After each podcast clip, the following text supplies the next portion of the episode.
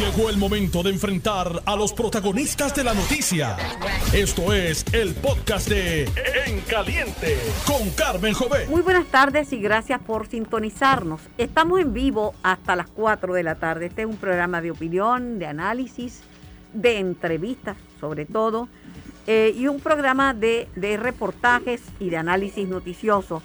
Estamos en vivo y el programa es para ustedes. Comienzo la jornada de hoy conversando con el expresidente del Senado y actual presidente del Partido Demócrata, facción de Puerto Rico, el licenciado Charlie Rodríguez. Buenas tardes, Charlie. Buenas tardes, Carmen. Un placer estar contigo y saludos a todos tus escuchas. Gracias. Charlie, cuando yo estudiaba en la escuela pública, había una clase que me daban que se llamaba gobierno. Eh, algunos le decían civismo, porque civics, porque eh, se, se cubrían muchas cosas pero nos enseñaban que teníamos un gobierno republicano, que quiere decir de tres poderes, el ejecutivo, el legislativo y el judicial, y, que cada poder tiene deberes y responsabilidades. La última palabra la tiene entre el ejecutivo y el legislativo el judicial.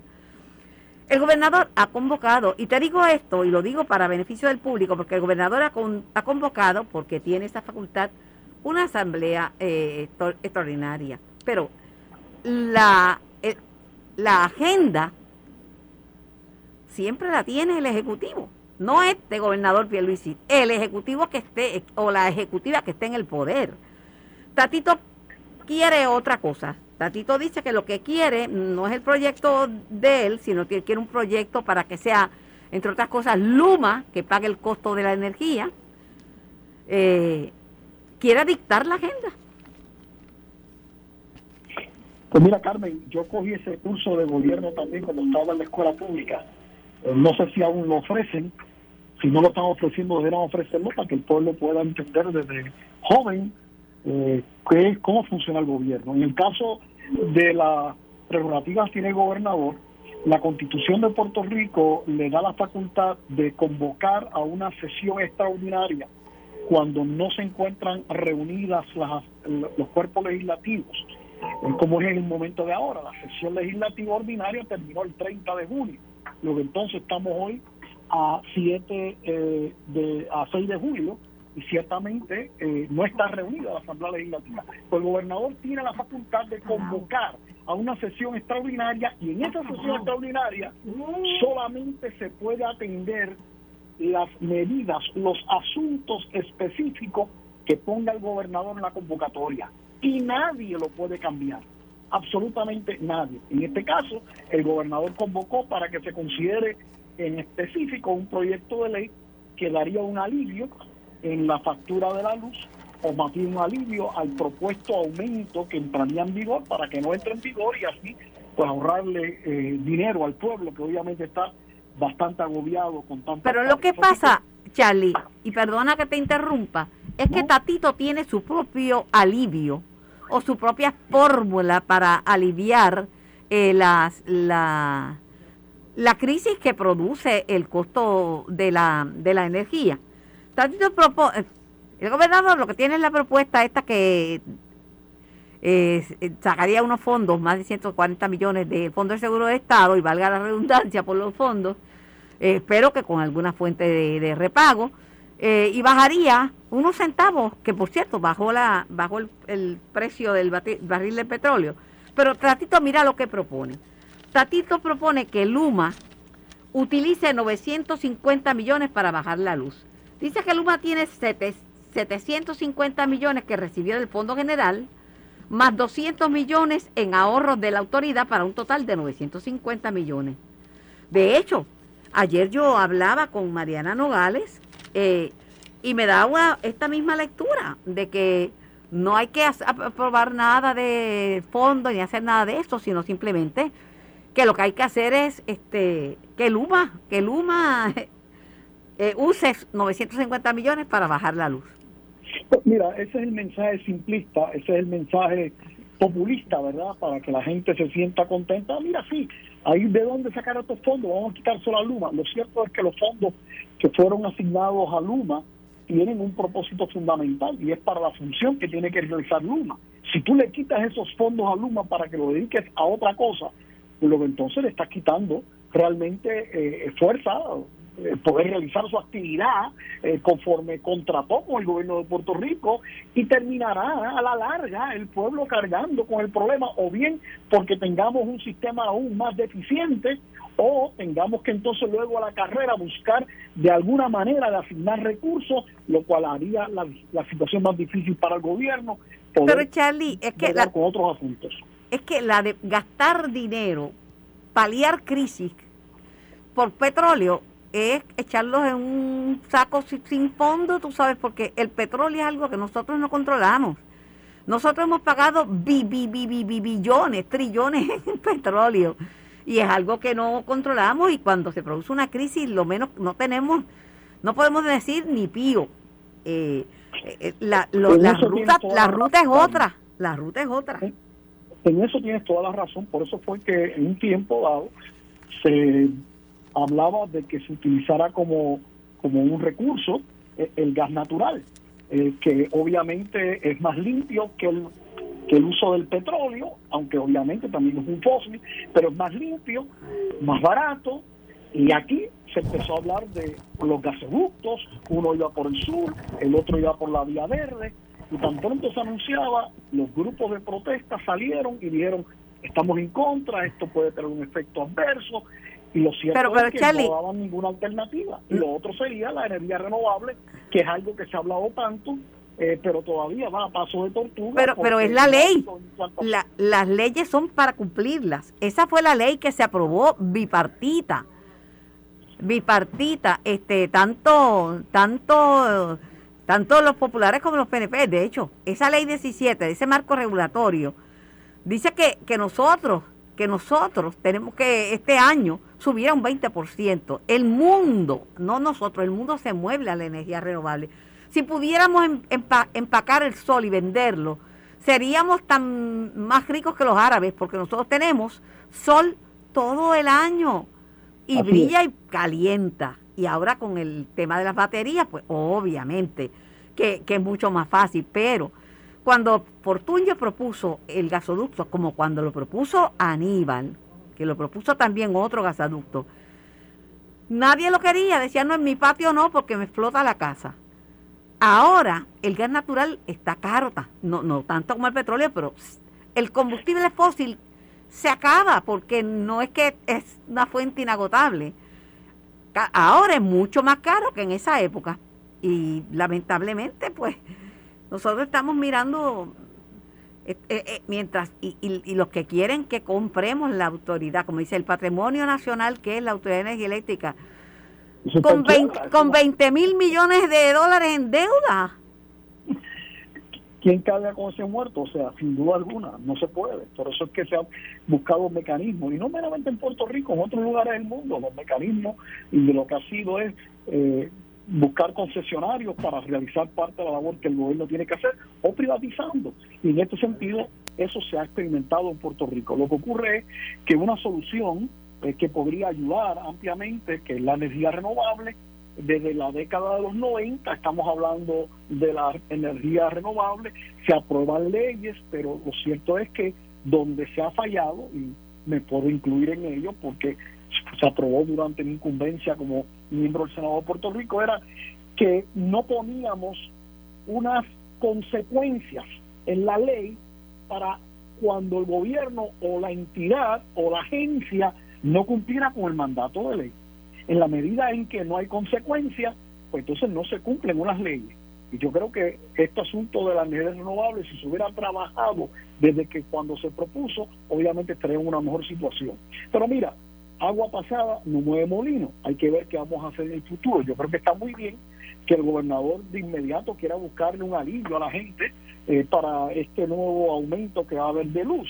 Yo creo que está bien de que se propongan nuevamente unas metas eh, que sean alcanzables para la energía renovable, pero deben vivir de la experiencia ya que hemos tenido para ponerle unas garras a la ley para que se Charlie, pueda pero todavía no han puesto en vigor la crudita, llevan meses y meses y ya el gobernador lo firmó y que si el secretario de Hacienda y que si la asociación de suscripción conjunta, la ejecución en el gobierno es tan lenta que es abrumadora. No hay duda que el gobierno eh, es lento, hay una burocracia, hay unos mecanismos que a veces pues no caminan con la, con la rapidez pero por lo menos ya hoy comenzó, ¿verdad? Lo de eh, la crudita, ¿no? Este, va a quedar eso eh, pendiente, claro, este, esperamos ya que en los próximos días se pueda ver, esto dura 45 días nada más, pero por lo menos un alivio que finalmente entra en ejecución. Y yo creo que este otro alivio que propone el gobernador debe ser aprobado, porque... Pero Charlie, primero, primero vino el alivio automático porque bajó el precio del, del ah, galón, del, del barril y podíamos estar 10 o 12 centavos menos, que eso lo dijo ayer el presidente del Centro Unido de Tallistas en este programa, ayer tarde, que, que, la, que, pusieran en vigor la crudita. Es que, es que aquí en Puerto Rico, Charlie, arrastran los pies. Arrastran los pies. una pierna con la otra, lamentablemente, pero lo cierto es que eh, con este descenso en el precio del petróleo, y que venga acompañado también con la eliminación de la crudita, aunque sea por 45 días. Y si se aprobase esta otra medida eh, que el gobernador ha sometido, que no hay razón para no aprobarla, ¿verdad? Este, eh, ya eh, la reserva de la, de la Corporación del Fondo Sur Estado han señalado que, que no se va a ver afectada en términos de los servicios que tiene que ofrecer. Así que si en ese sentido se puede ayudar a aliviar esta carga, pues mira, bienvenido sea, porque entonces, ¿cuál es la alternativa? Estar que quejándonos constantemente y no buscar una solución.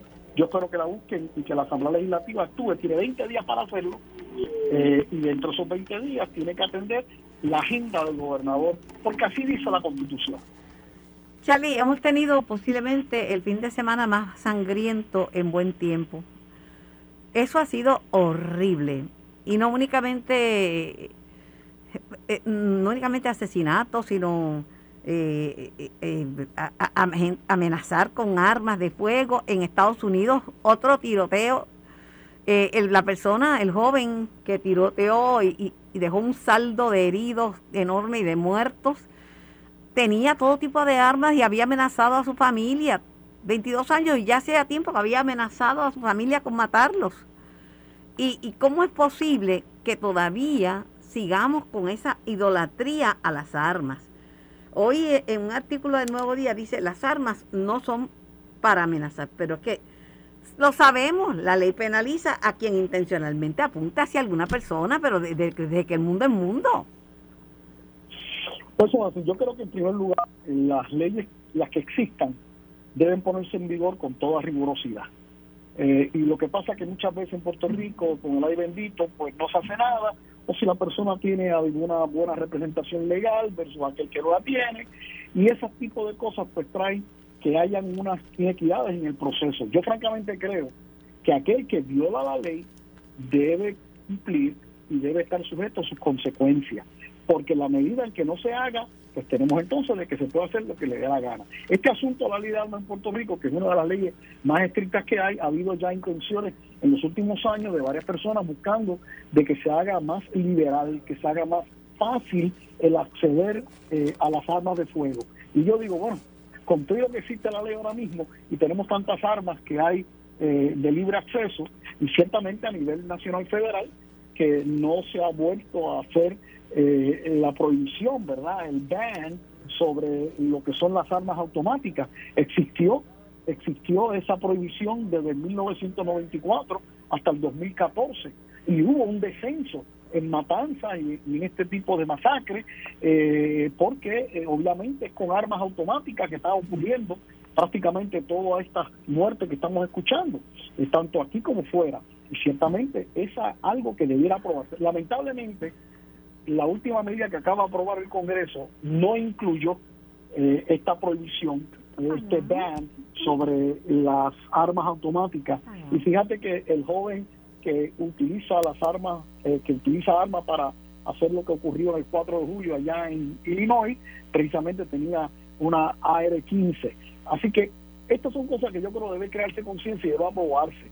Y no tan solo en el Congreso de Estados Unidos, sino en Puerto Rico, estar muy cuidadoso con las enmiendas que se quiere hacer a la ley. De hecho, hay unas cuantas enmiendas presentadas para facilitar el acceso a las armas de fuego. Y yo creo que debe eso atenderse con sumo cuidado, porque lo que estamos viendo es que la gente hay una mala disposición de usar armas de fuego como la tienen, no meramente para amenazar, sino para utilizarla. Y yo creo que eso tiene que atenderse. Este asunto que ocurrió allá en Laja se trata de una persona que obviamente todos pues reconocemos, un gran atleta que hizo gloria a Puerto Rico en su momento, que Norte, pero lo cierto es que tú no puedes estar sacando un arma aunque sea neumática, o sea, para tú poder este eh, poner en riesgo, ¿verdad?, la vida de la gente. Eso no puede ser y yo espero que esto se atienda respetando ¿verdad? los derechos que tiene cada cual, pero que se haga poniendo en ejecución la ley para que sirva sirva de ejemplo para futuras ocasiones que esto no vuelva a ocurrir o por lo menos se disminuya considerablemente su ocurrencia. Bueno, sol y playa. No te he preguntado del condominio y la actitud de derribar a marronazo, pues si no, han derribado ese muro, lo derribamos nosotros. Esto es un caso, fíjate, esto es otra cosa cuando la gente se coge la, la ley en sus manos. Este fue un caso que fue a los tribunales. El mismo tribunal eh, determinó que efectivamente no se contenía permiso para haber construido ese muro y ordena su demolición. Obviamente hay un debido proceso de ley y las personas, eh, tanto una parte como la otra, puede apelar y puede solicitar revisiones. Y ese proceso está en estos momentos. Y entonces, claro, está la orden, pero la orden queda en suspenso en lo que se atiende eh, en, el debido proceso de ley, las, las debidas apelaciones.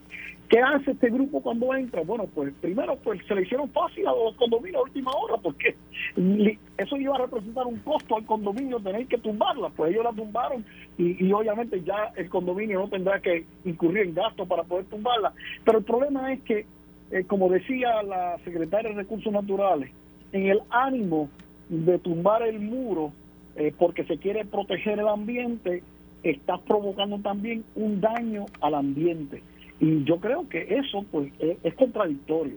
Eh, yo creo que si somos una sociedad de ley y orden, tenemos que continuar los procesos de ley y claro, el gobierno y el sistema judicial tiene que moverse eh, dentro del respeto a los derechos de cada cual, pero moverse lo más rápido posible para que se puedan evitar las consecuencias como, como fue eso. Mal hecho, pero ciertamente eh, hay que ver en qué termina el proceso que se continúa en los tribunales. Para finalizar, Charlie, un estudio realizado por el economista Alameda dice que el salario justo en medio de esta inflación que hay en Puerto Rico para que la gente pueda cuadrar a fin de mes y no haya viejitos robando comida en los supermercados, debe ser 20 dólares la hora. 20 dólares la hora el salario de subsistencia en Puerto Rico en este momento. Imagínate. Lo que pasa es que una acción provoca otra acción, ¿verdad? Una reacción. Obviamente, en este caso, si tú aumentas eh, a 20 dólares, que sería ideal, además, ojalá pudiera ser 30 dólares la hora. Este, el problema es que todo eso tiene eh, un, eh, provoca una serie de aumentos. Aumentos, obviamente, cuando el patrón tiene que pagar tanto más, obviamente tiene que encarecer los productos. Si encarece sus productos, obviamente van a costar más y quiere decir que a ti el dinero se te va a limitar más. O sea, yo creo que eh, eh, cuando yo lo leí esta mañana, yo dije, yo no sé, yo no soy economista, pero me da la impresión que decir eso, venir con eso, con ese argumento, es, otro argumento simplista, populista, eh, para gente, ay, qué bueno, pero oye, pero ¿cuál es el efecto que tiene eso? esto hay una reacción en cadena. Bueno, podrá ser 20 dólares la hora lo justo, pero ¿y quién la va a pagar? Por eso, ¿quién la va a pagar? Porque el que la fuera a pagar tendría que encarecer sus costos o tal vez tendría que dejar de, tener el negocio y cerrar. Eh, y entonces ahí, pues, obviamente tiene otras consecuencias, como el desempleo, etcétera. Yo creo que sí hay que buscar justicia salarial a los trabajadores, eh, pero tiene que ser pensado, ¿verdad? Donde no haya un disloque y donde realmente eh, no vaya a resultar después contraproducente contra el propio trabajador. Aquí hay que reconocerle unos mejores salarios y un mejor ingreso. Así que muy simplista, muy populista eh, y francamente no soy economista, pero yo creo que, que, raya en, un grado de responsabilidad eh, hacer esa declaración sin evaluar eh, las consecuencias que, que tiene eh, aumentar a 20 dólares la hora en, en, en, toda nuestra economía. Gracias Charlie por tu tiempo y gracias por tu participación. Que tengas linda tarde. Igual para ti. Me voy a la pausa, regreso con más de En Caliente por Noti 1630, primero fiscalizando. Estás escuchando el podcast de En Caliente con Carmen Jovet de Noti 1630. Por Noti 1630 y por el 94.3 FM estamos en vivo hasta las 4 de la tarde. Tengo al ingeniero Ricardo Ramos en línea. Buenas tardes, ingeniero Ricardo Ramos, ex director ejecutivo de la Autoridad de Energía Eléctrica. Saludos, Carmen. Buenas tardes. Eh, un placer conversar con, usted. Eh, bueno, están hablando ahí la sesión extraordinaria para bajar el precio, eh, pero están pidiendo, Tatito está pidiendo que sea Luma, que tiene 900 millones. Que sea Luma, que tiene 900 millones, que sea Luma quien cubra ese el aumento en el costo del petróleo. Carmen, el, el contrato de Luma es muy específico en cuanto a cuáles son las labores de, ellos y esas labores son estar a cargo de la transmisión, la distribución y el servicio al cliente eh, de, de, lo que era antes energía eléctrica. No incluye el contrato de Luma absolutamente nada que tenga que ver con compra de combustible ni con generación de energía.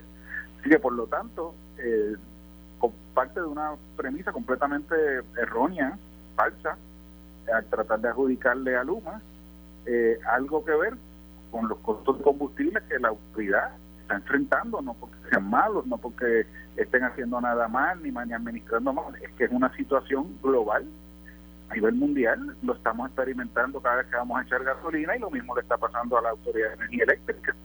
Aquí Luma está operando a un presupuesto preasignado que no es mayor que el que PREPA utilizaba para esas tres funciones de transmisión, distribución y servicio al cliente, este, y no han solicitado ningún tipo de aumento para esas porciones del trabajo. O sea, eh, la verdad que es, triste que, que se percibe esa información de esa manera, pero eso pues es politiquería, para hacerle daño al humo porque no hay otra, o sea, no, le veo cómo eh, ninguna otra explicación. Ayer la representante de Victoria Ciudadana me dijo en este programa que ella entendía que la mejor manera, que la mejor forma de bajar los costos de la energía eléctrica era cancelando el contrato a Luma. En lo absoluto. O sea, como te digo, el presupuesto actual, la cantidad de centavos por kilovatio hora que la tarifa de cada puertorriqueño recibe para manejar transmisión, distribución y servicio al cliente es la misma antes que llegara Luma y después. Luma no ha significado ningún tipo de aumento. Los aumentos nuevamente, los tres o cuatro aumentos que han habido, han sido solicitud de prepa de la Autoridad de Energía Eléctrica, que es quien maneja la generación, una solicitud a través de Luma, porque Luma es la que está manejando la tarifa y por lo tanto le toca a Luma pedirlo. O sea, es como si tú me pides a mí, yo soy el mensajero, pues yo tengo que ir al negociado y pedirle, mira, negociado, eh, Prepa ya me dijo que tuvo que pagar, gastó mucho más dinero en la compra de combustible y hay que ajustar la tarifa para recuperar ese gasto. El negociado a su vez tiene expertos allí, este, tanto los que trabajan allí como consultores, que auditan la información que Prepa le sometió a Luma que Luma le sometió al negociado, van a los mercados, verifican la data de los mercados dicen, en efecto, el combustible subió y esto que Prepa nos está presentando es correcto, a veces es incorrecto y ellos entonces en vez de, eh, qué sé yo, de un aumento de 4 centavos dicen, no, te vamos a dar 3.25 porque hay un error ahí. Y, y, eso, y así es que funciona esto. Pero el problema, el problema, eh, y entiendo perfectamente lo que está explicando, pero la dependencia del petróleo es algo tan y tan incierto, tan inseguro, que por lo menos ahora, cuando vienen con a paliar el daño, que yo que la el, lo de la crudita, la elvia crudita debía, estar puesto hace más de un mes y nunca lo pusieron, pero bueno, todavía están discutiendo la, porque la ejecución en el gobierno es lentísima. Todavía están bien, yo no sé, lo firmó el gobernador y siguen pasando las semanas y las semanas y las semanas, pero bajó el precio de la gasolina. En los próximos días se va a reflejar una reducción de entre 10 a 12 centavos por galón en el costo de la bomba. y esa medida del gobernador lo que reduciría es el, el kilovatio hora a 1.33 centavos. Claro, claro. Eh, en el día de ayer ya se estaba reportando también una baja en el costo del petróleo y de sus derivados, este, y también en el gas natural. Eso se reflejó ya la semana pasada. Así que, pues, eh, en efecto, eh, cualquier medida ¿verdad? que se está legislando puede que sea un poco tardía, pero al final del día, Carmen, son soluciones momentáneas, este, son soluciones que no resuelven la raíz del problema. O sea, vas a defalcar al Fondo del Seguro del Estado para entonces subsidiar acá a la autoridad. Eso, pues, mira, eso, eso si, si bien es cierto que hay personas que realmente lo necesitan, porque en nuestro país tenemos gente pobre que no acceden a ningún tipo de ayuda, ¿verdad?, de las que existen, son pobres, pobres este, en dinero y a veces pobres intelectualmente. Pero, y, a esa gente pues sí hay que ayudarlos. Pero en términos generales, ese tipo de, de subsidio lo que hace es que, mira, alguien que estaba pensando ahora que está bien apretado poner paneles solares, dice, ah, no, pues si ahora va a bajar porque van a dar un subsidio, pues a lo mejor no pongo los paneles solares. O sea, uno no puede tapar la realidad, o sea, uno, uno sí tiene que ayudar a la gente, pero no, no vas a defalcar una agencia para ayudar a otra, porque eso pues no, no hace sentido. Y la raíz del problema pues sigue siendo la misma, plantas sumamente ineficientes sumamente antiguas que dependen de un combustible que nosotros no producimos, no lo tenemos y por lo tanto dependemos de lo que pasa en unos mercados mundiales. Este, y, y esa es la raíz del problema y esto nos pasó en el 73, después nos pasó en los 80, nos pasó en el 98, estamos ya como por la quinta vez que nos pasa y no acabamos de cambiar. Eh, ayer en este programa la representante Mariana Nogales me decía que lo que pasa con la autoridad que la autoridad es, la alternativa, volver a como estaba la autoridad de energía eléctrica, porque los empleados eran los mejores y sabían resolver los problemas.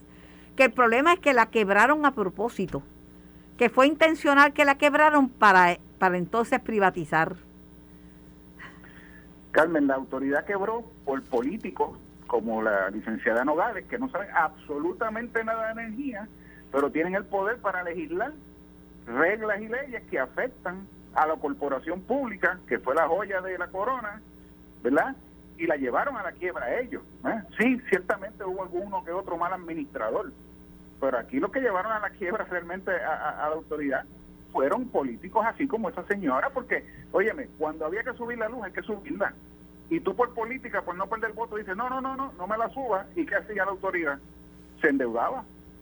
Se endeudaba con líneas de crédito y volví a pasar lo mismo. Mira, subió el combustible, hay que subir un poquito, ¿verdad? Poco a poco.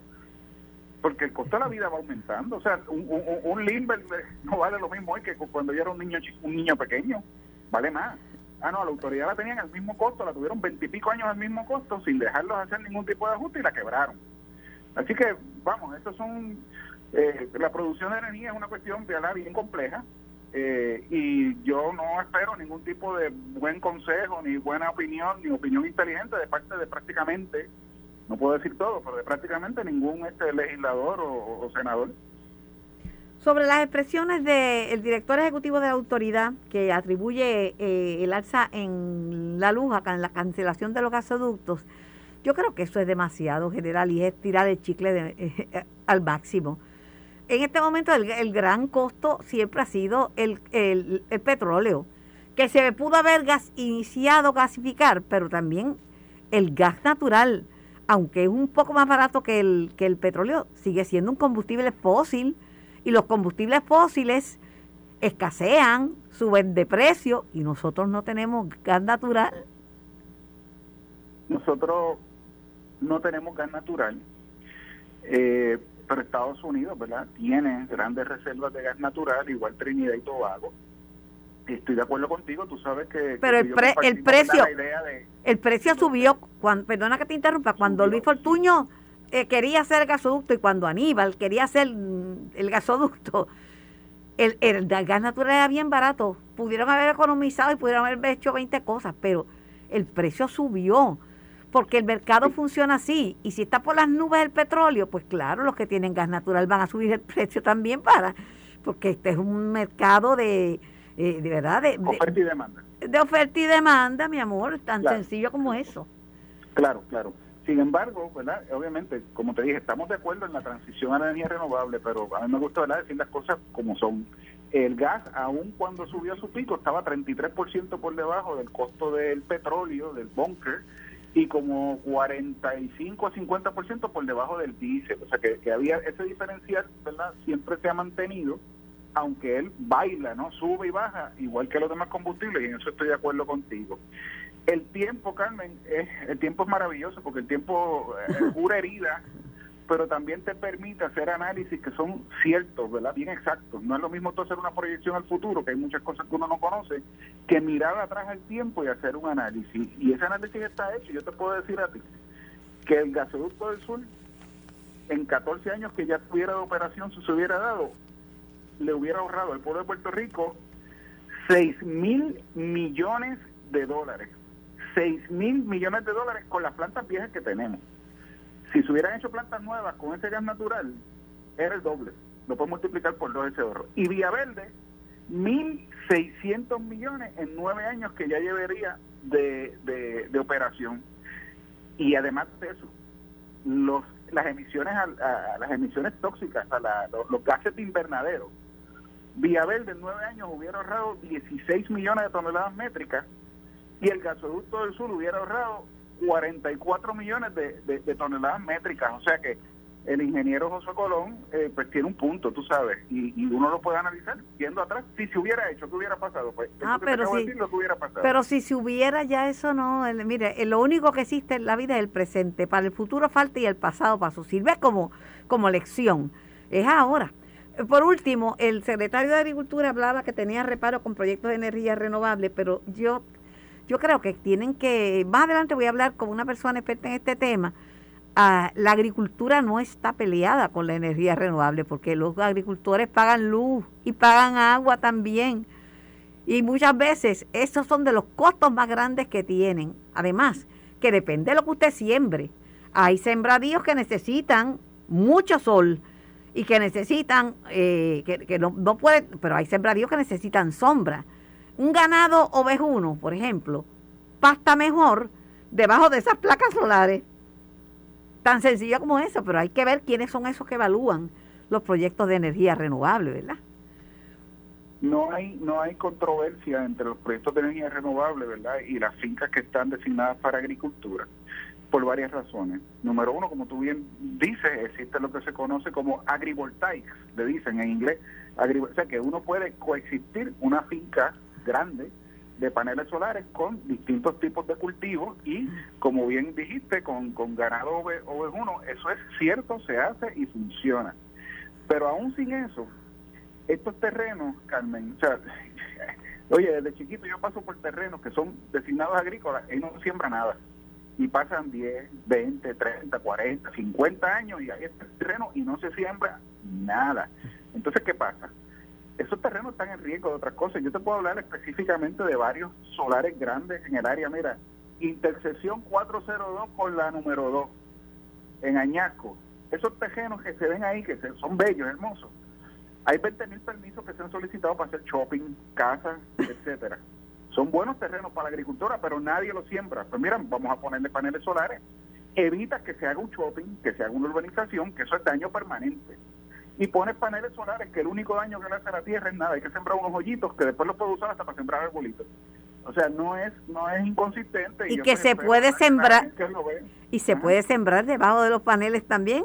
Hay hay productos que necesitan sombra, bueno, hay tantas cosas.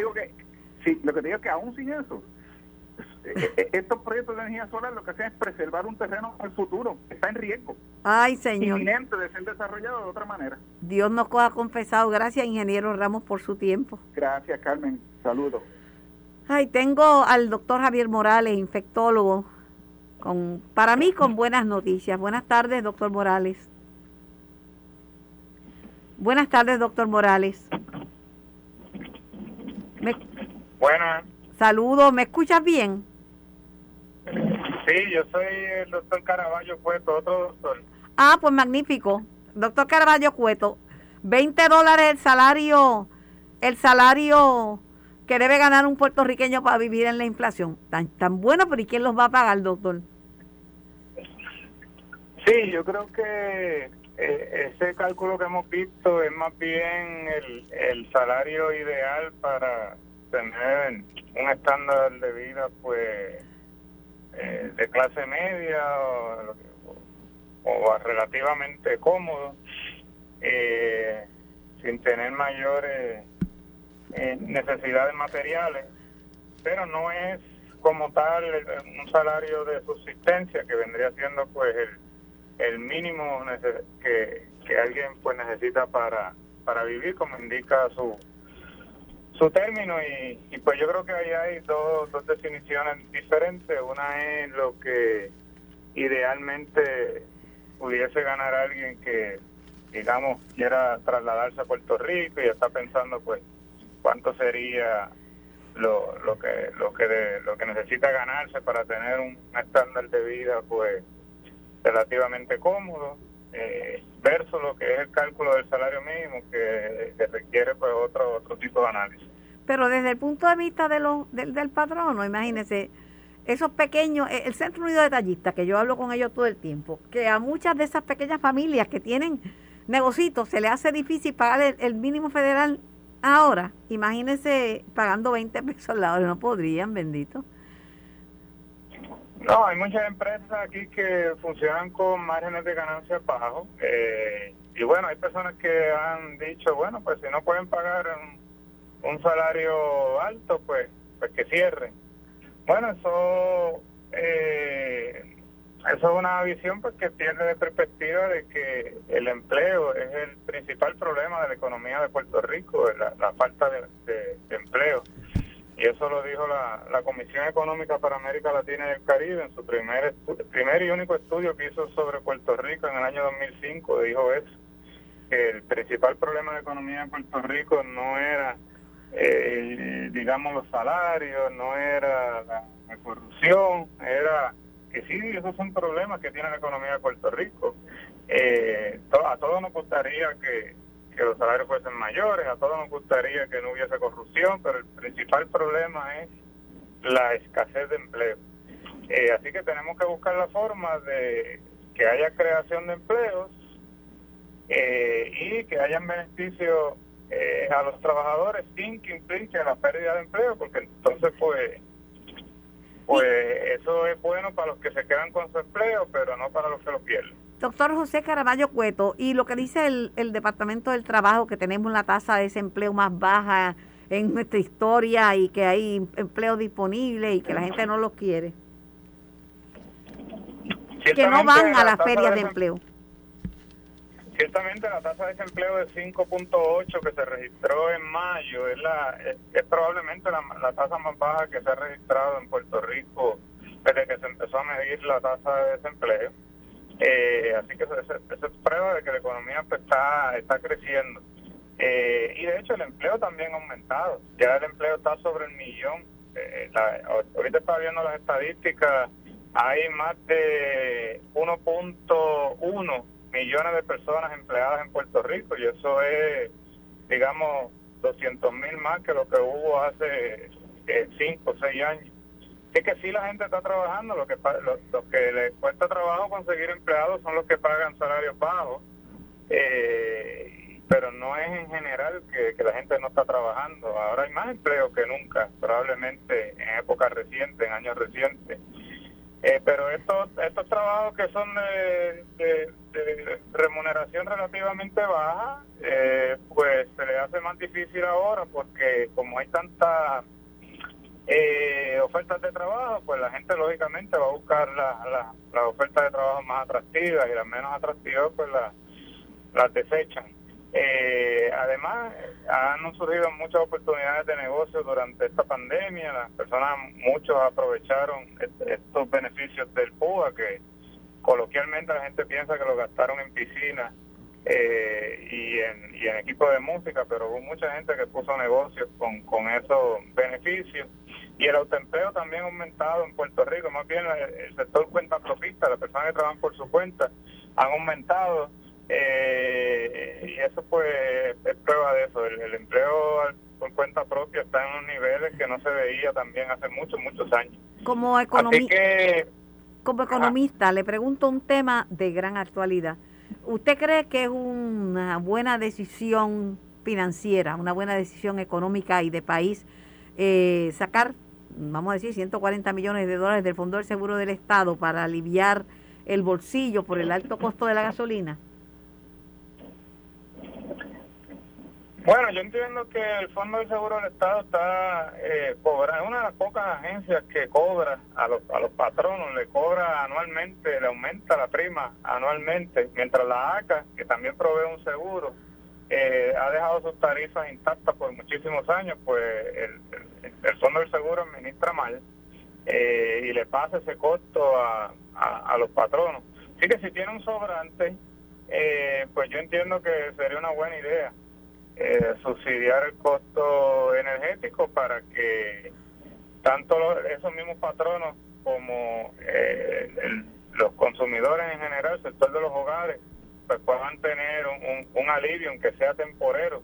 Eh, digamos, muchos de la audiencia que te escucha son personas retiradas, que la pensión nadie se aumenta cuando hay estos impactos inflacionarios pues si pueden tener un, alivio en esa factura de, electricidad por unos meses, pues a mí me parece que eso es positivo. Sin embargo, no podemos quedarnos en las medidas de corto plazo. y hay que trabajar con medidas de largo plazo para reducir ese costo de vida, porque hay dos formas de, de, lograr que la gente pues tenga una vida relativamente cómoda. Una es pues aumentando el salario y otra es bajándole el costo también. Así que si logramos bajar el costo de vida en Puerto Rico, eh, tomando una serie de iniciativas que están contenidas en una ponencia que yo le hice al Senado hace, una, hace unos meses, pues eh, es una forma de mejorar el estándar de vida de la población general.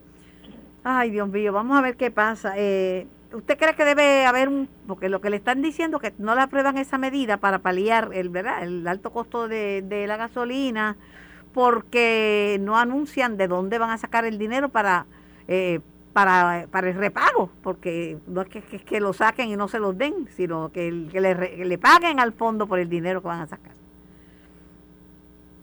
Ah, yo lo que creo que el fondo hay que reestructurarlo y, a mí me parece que el modelo que se hizo con la Asociación de Suscripción Conjunta, donde se permitió que otras aseguradoras pues entraran sin que se eliminara la Asociación de Suscripción Conjunta, sino que, que eh, pudieran también entrar a competir me parece que es necesario porque esto está aumentando las primas todos los años en un ambiente de alta inflación. A mí no me parece que eso refleje que hay una sana administración ahí. Además que el, Fondo del Seguro del Estado en cierta medida hace como el CRIM, que le cobra más a los que están pagando, mientras los que no están pagando, eh, pues no lo fiscaliza bien. Y, y, bueno, eso es lo más fácil. Si ya conozco a este contribuyente, me está pagando, pues déjame, déjame cobrarle más en vez de poner e irme detrás de, aquellos que no que no están cobrando. Yo creo que esos, esos modelos de estar apostando a lo fácil, eso tiene que cambiar porque pues eh, nos está costando muy caro en términos de empleo. Agradecida, doctor José Caraballo Cueto, por su participación y por su análisis sobre los temas económicos, que no, esto no es complicado, porque todo el mundo se afecta. Los temas económicos ah, se creen que son para los doctores en economía. Es para doña Yuya también la que mata puercos, que también tiene que hacer un presupuesto y tiene que pagar y tiene, y tiene que saber cuánto cuestan las cosas y si le alcanza para sobrevivir. Estos temas económicos son para todos. Así mismo es agradecida por su disponibilidad y por su valioso tiempo. Esto fue el podcast de En Caliente con Carmen Jovet de Noti1630. Dale play a tu podcast favorito a través de Apple Podcasts, Spotify, Google Podcasts, Stitcher y notiuno.com.